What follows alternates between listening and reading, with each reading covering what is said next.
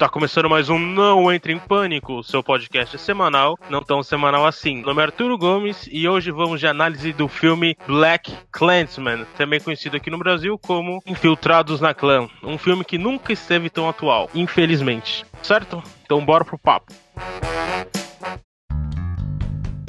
precisa falar que esse episódio vai ter spoiler para um cacete. se você se importa com spoiler, vai lá, assiste o filme, volta. Se você não se importa, vamos decolar essa aeronave, partir pro ataque. Para começar, o filme Infiltrados na Clã é uma adaptação do livro de mesmo nome, que conta a história do policial Ron Stallworth. O livro conta a missão de infiltração na Ku Klux Klan, nome de filha da puta. O filme recebeu seis indicações de Oscar, venceu o de melhor roteiro adaptado em 2018. Filtrados na Clã é dirigido pelo grande Spike Lee, o mesmo diretor do Faça a Coisa Certa, e estrelado pelo John David Washington, Adam Driver, Laura Heyer e Topper Grace. O filme se passa durante os protestos do movimento Black Power e do Partido dos Panteras Negras, década de 70. Como eu falei, ele conta a história de filtração desse policial. Então o filme também aborda essa questão da hierarquia que existe dentro da Ku Klux Klan, como que ela se adapta à década de 80 e 90 para ser mais objetiva, os seus ideais racistas, como eles tiveram a necessidade de mudar a sua forma de atuar, ser mais aceita, entre aspas, né? na, na sociedade, na política e tudo mais. Falando da Ku Klux Klan, ela é uma entidade, organização, uma reunião de malucos escrotos, que é dividida em três fases, né? Ela começa em 1865, logo após ao final da Guerra Civil Americana. Começou justamente por essa questão do final da escravidão, que o Sul, os Estados Unidos, utilizava mais a mão de obra escrava. Eles não aceitavam o final da escravidão porque significava perda de dinheiro, perda de terras, perda de um monte de privilégios que eles tinham. Então, essa primeira fase ela dura em torno de uns 5 anos. Vai até a, o ano de 1872, onde o grupo ele é reconhecido como uma entidade terrorista e são banidos e expulsos do governo dos Estados Unidos na época. A segunda fase da Ku Klux Klan nasce na década de 1915, após o sucesso do filme Birth of a Nation, Nascimento de uma Nação, que conta a história de uma família sulista durante a Guerra Civil Americana. Praticamente o primeiro blockbuster que bateu recorde, que foi passado até na Casa Branca. Ele populariza o blackface, demoniza os negros, demoniza a comunidade negra. Tudo de ruim que você pode imaginar tá no filme, eu não consigo nem falar. E isso faz renascer a organização da Ku Klux Klan, que vai durar até mais ou menos 1944, ali perto do final da Segunda Guerra. E essa segunda fase chegou a 5 milhões de integrantes e incluía vários políticos,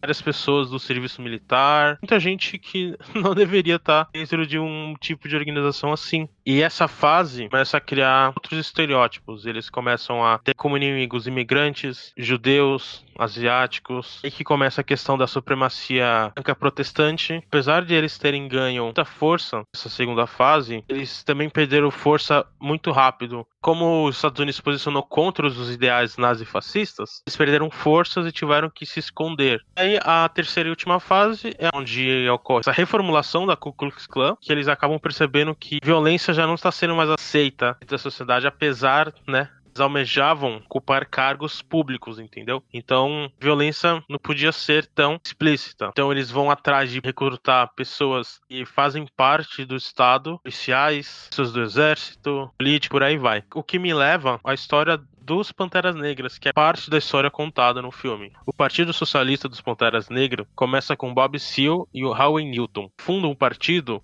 a fiscalizar e patrulhar as operações policiais contra negros na cidade de Auckland. O Partido dos Panteras Negras também cria vários programas sociais, como cafés da manhã para crianças e adolescentes, clínicas de saúde. O seu auge o Pantera Negra conseguiu atingir 82 cidades americanas e estava conseguindo se internacionalizar, chegando inclusive ao Reino Unido. Durante a década de 70, vários políticos de diferentes partidos, juntamente com o FBI, trabalharam pesadamente para acabar com o partido, proibindo negros de andarem armados, tendo diversos líderes negros e membros do partido, acusando a entidade de tráfico de drogas, entre muitos outros crimes. Bem, o tráfico de drogas é um dos pontos chaves toda essa luta contra Panteras Negras. Só que eu vou falar um pouquinho mais pra frente, na parte de plot do filme e tudo mais, explicar como que essa guerra as drogas, na verdade, eram uma guerra aos negros, que inclusive foi importada aqui pro Brasil. Infiltrado na clã, ele apresenta duas figuras políticas muito importantes para o um andamento da história. O primeiro deles é o Kwame Ture, um dos principais líderes do movimento Black Power dos Panteras Negras. O Ture é a favor da luta violenta, a luta estratégica pela via política da coisa, né? Ele aparece dentro do filme, discursando numa reunião, o movimento Black Power,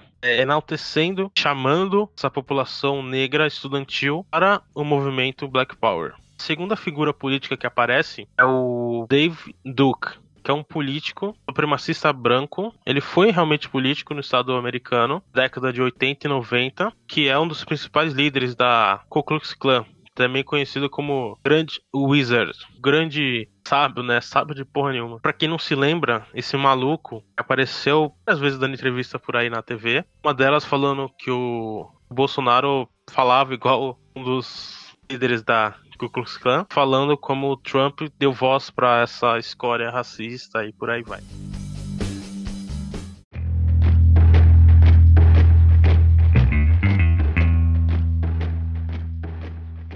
Depois dessa leve introdução que eu dei aqui, vou falar agora do plot do filme, né? O filme começa mostrando a reação dos supremacistas brancos ao final das leis do Jim Crow. E você, meu querido ouvinte, vai me perguntar o que, que é Jim Crow. Quais são essas leis? As leis de Jim Crow foram leis estaduais que falavam sobre a segregação racial no sul dos Estados Unidos. E o filme mostra justamente a reação dos supremacistas brancos ao fim dessas leis. Então o cara fala que como que a gente vai aceitar negros andando no mesmo ônibus, andando no mesmo lugar que o meu filho branco e por aí, essas coisas racistas todas. Vocês podem imaginar. O plot do filme se inicia com a cidade de Colorado indo contratar o primeiro policial negro da cidade. Então o Ron se alista e convidado para dar uma entrevista. Essa entrevista é marcada várias perguntas sobre os estereótipos raciais. Uma das perguntas que o policial faz se o Ron está pronto para ser o próximo Jack Robinson. E eu fiquei me perguntando quem que foi Jack Robinson, né? Aí dando uma, fui dar uma pesquisada para esse podcast. Ele foi o primeiro jogador de beisebol negro a jogar na Major League, maior liga ali dos Estados Unidos de beisebol. E ele sofreu de xingamentos a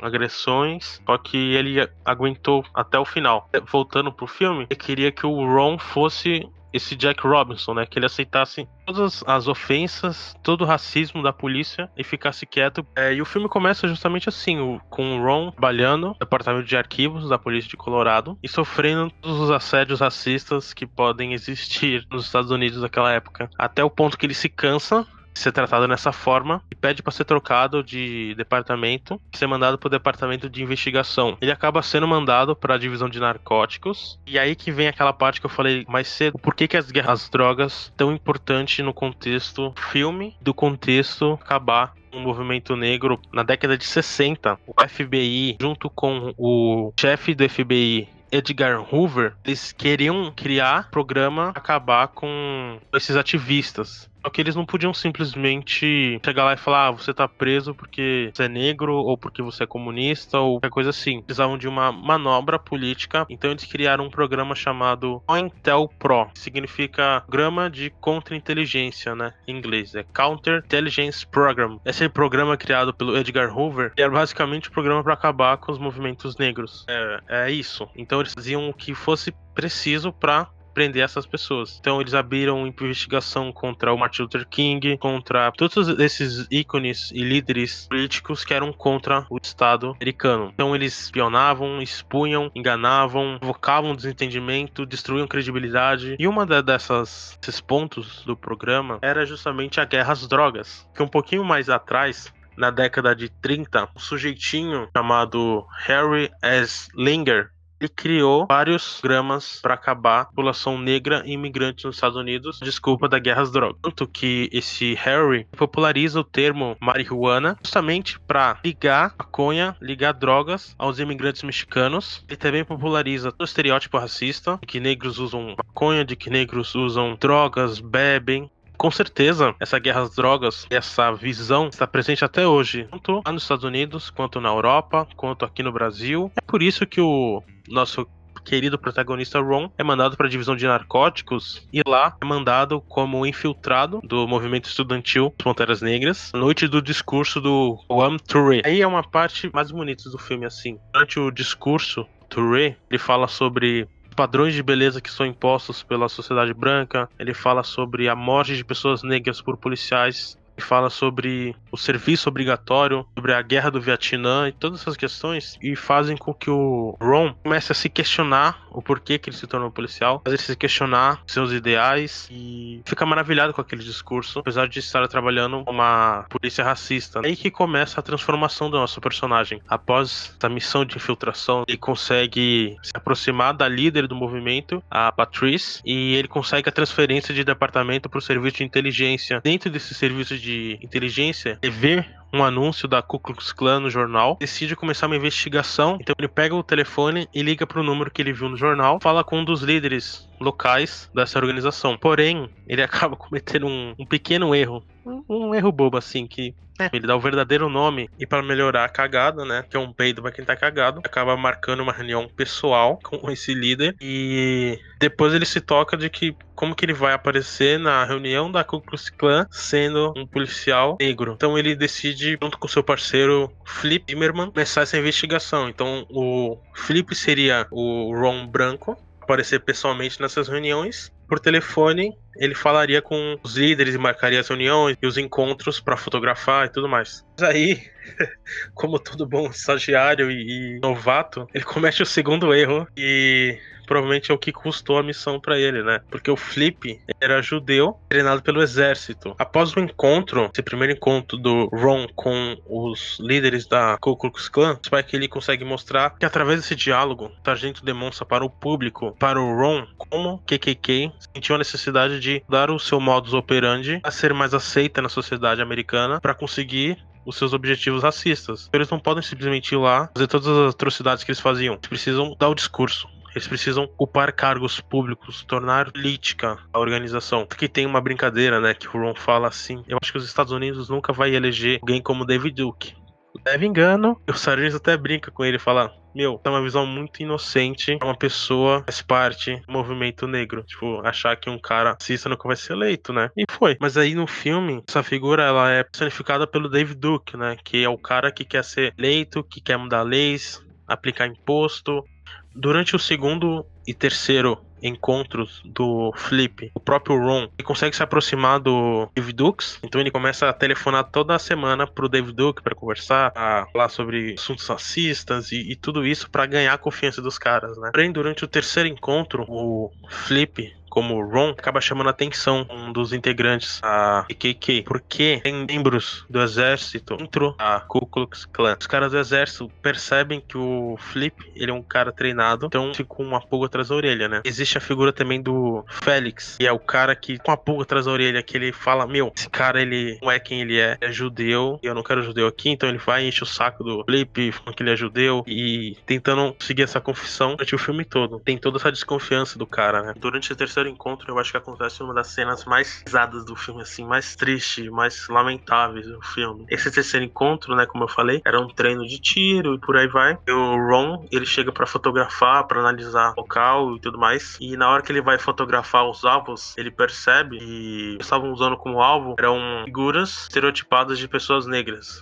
Então, toda a música do filme, as marcas de bala, e o pior, o fato de ter acontecido realmente isso e acontecer até hoje torna essa cena uma das mais pesadas e, e, tristes do filme, né? Nessa altura do filme, o Ron está completamente apaixonado pela atriz. Ela serve, além de ser a líder do movimento estudantil, ela serve como guia e mentora do Ron. Então, sempre que eles estão juntos numa cena, eles conversam sobre o que é ser negro nos Estados Unidos, sobre uma cultura dos Estados Unidos representa o negro em filmes, década de 60, 50, sobre o racismo estrutural, sobre essas questões que fazem o personagem e até o telespectador pensar sobre essas coisas. Bom, durante um desses encontros na casa do Ron, Félix, que né, tá com aquela pulga atrás da orelha, decide atrás do endereço do Ron na lista telefônica, né, para ver se é mesmo o cara que vai lá nos encontros a KK. E o que, que ele encontra? Ele encontra o Ron é líder do movimento estudantil dentro da casa. O Ron já toma aquele susto, já, meu, foi engano, não sei o que, e fecha a porta. Porém, Félix, ele aproveita essa, essa oportunidade para armar um atentado contra os líderes do movimento negro, a líder do movimento estudantil. Ele sabe onde encontrá-los agora. Durante o filme todo, o Spike Lee enfatiza a burrice, a ignorância a violência, esse desprezível grupo. E é muito interessante porque tem muitas informações ali, você vai começa a puxar aqui, começa a puxar ali, você vai estuda leis, estuda uma estrutura racista que existe, não só nos Estados Unidos, né? Aqui no Brasil também, desde o final da escravatura. Bom, já no final do filme, o Ron ele apresenta as denúncias tanto dos participantes da polícia, tanto dos caras do exército, tudo que ele consegue investigar, ele abre a denúncia no FBI. Mas, né, como eu falei lá em cima, a FBI estava nessa luta contra o movimento negro e como resposta, o Ron é tirado da sua investigação, colocado para escutar o David Duke durante sua visita à cidade de Colorado, na iniciação dos novos membros da Ku Klux Klan. E é claro, né, que o intuito disso tudo é comprometer a missão, comprometer a vida do Ron e a vida do Flip. E aí é só ladeira abaixo e eu vou deixar em aberto para vocês verem o filme. Que a ideia aqui não é contar tudo, né? A ideia é mostrar um pouquinho sobre esse contexto do filme para melhorar a experiência de vocês. O ponto mais importante é a última cena. O Ron, Patrice, conversando no apartamento. Alguém bate na porta bem forte. Eles se assustam e abrem a porta. É que vem toda a genialidade do Spike Lee. Que fica pensando, putz, é retaliação do governo americano, é uma resposta do Ku Klux Klan. Na hora que o Ron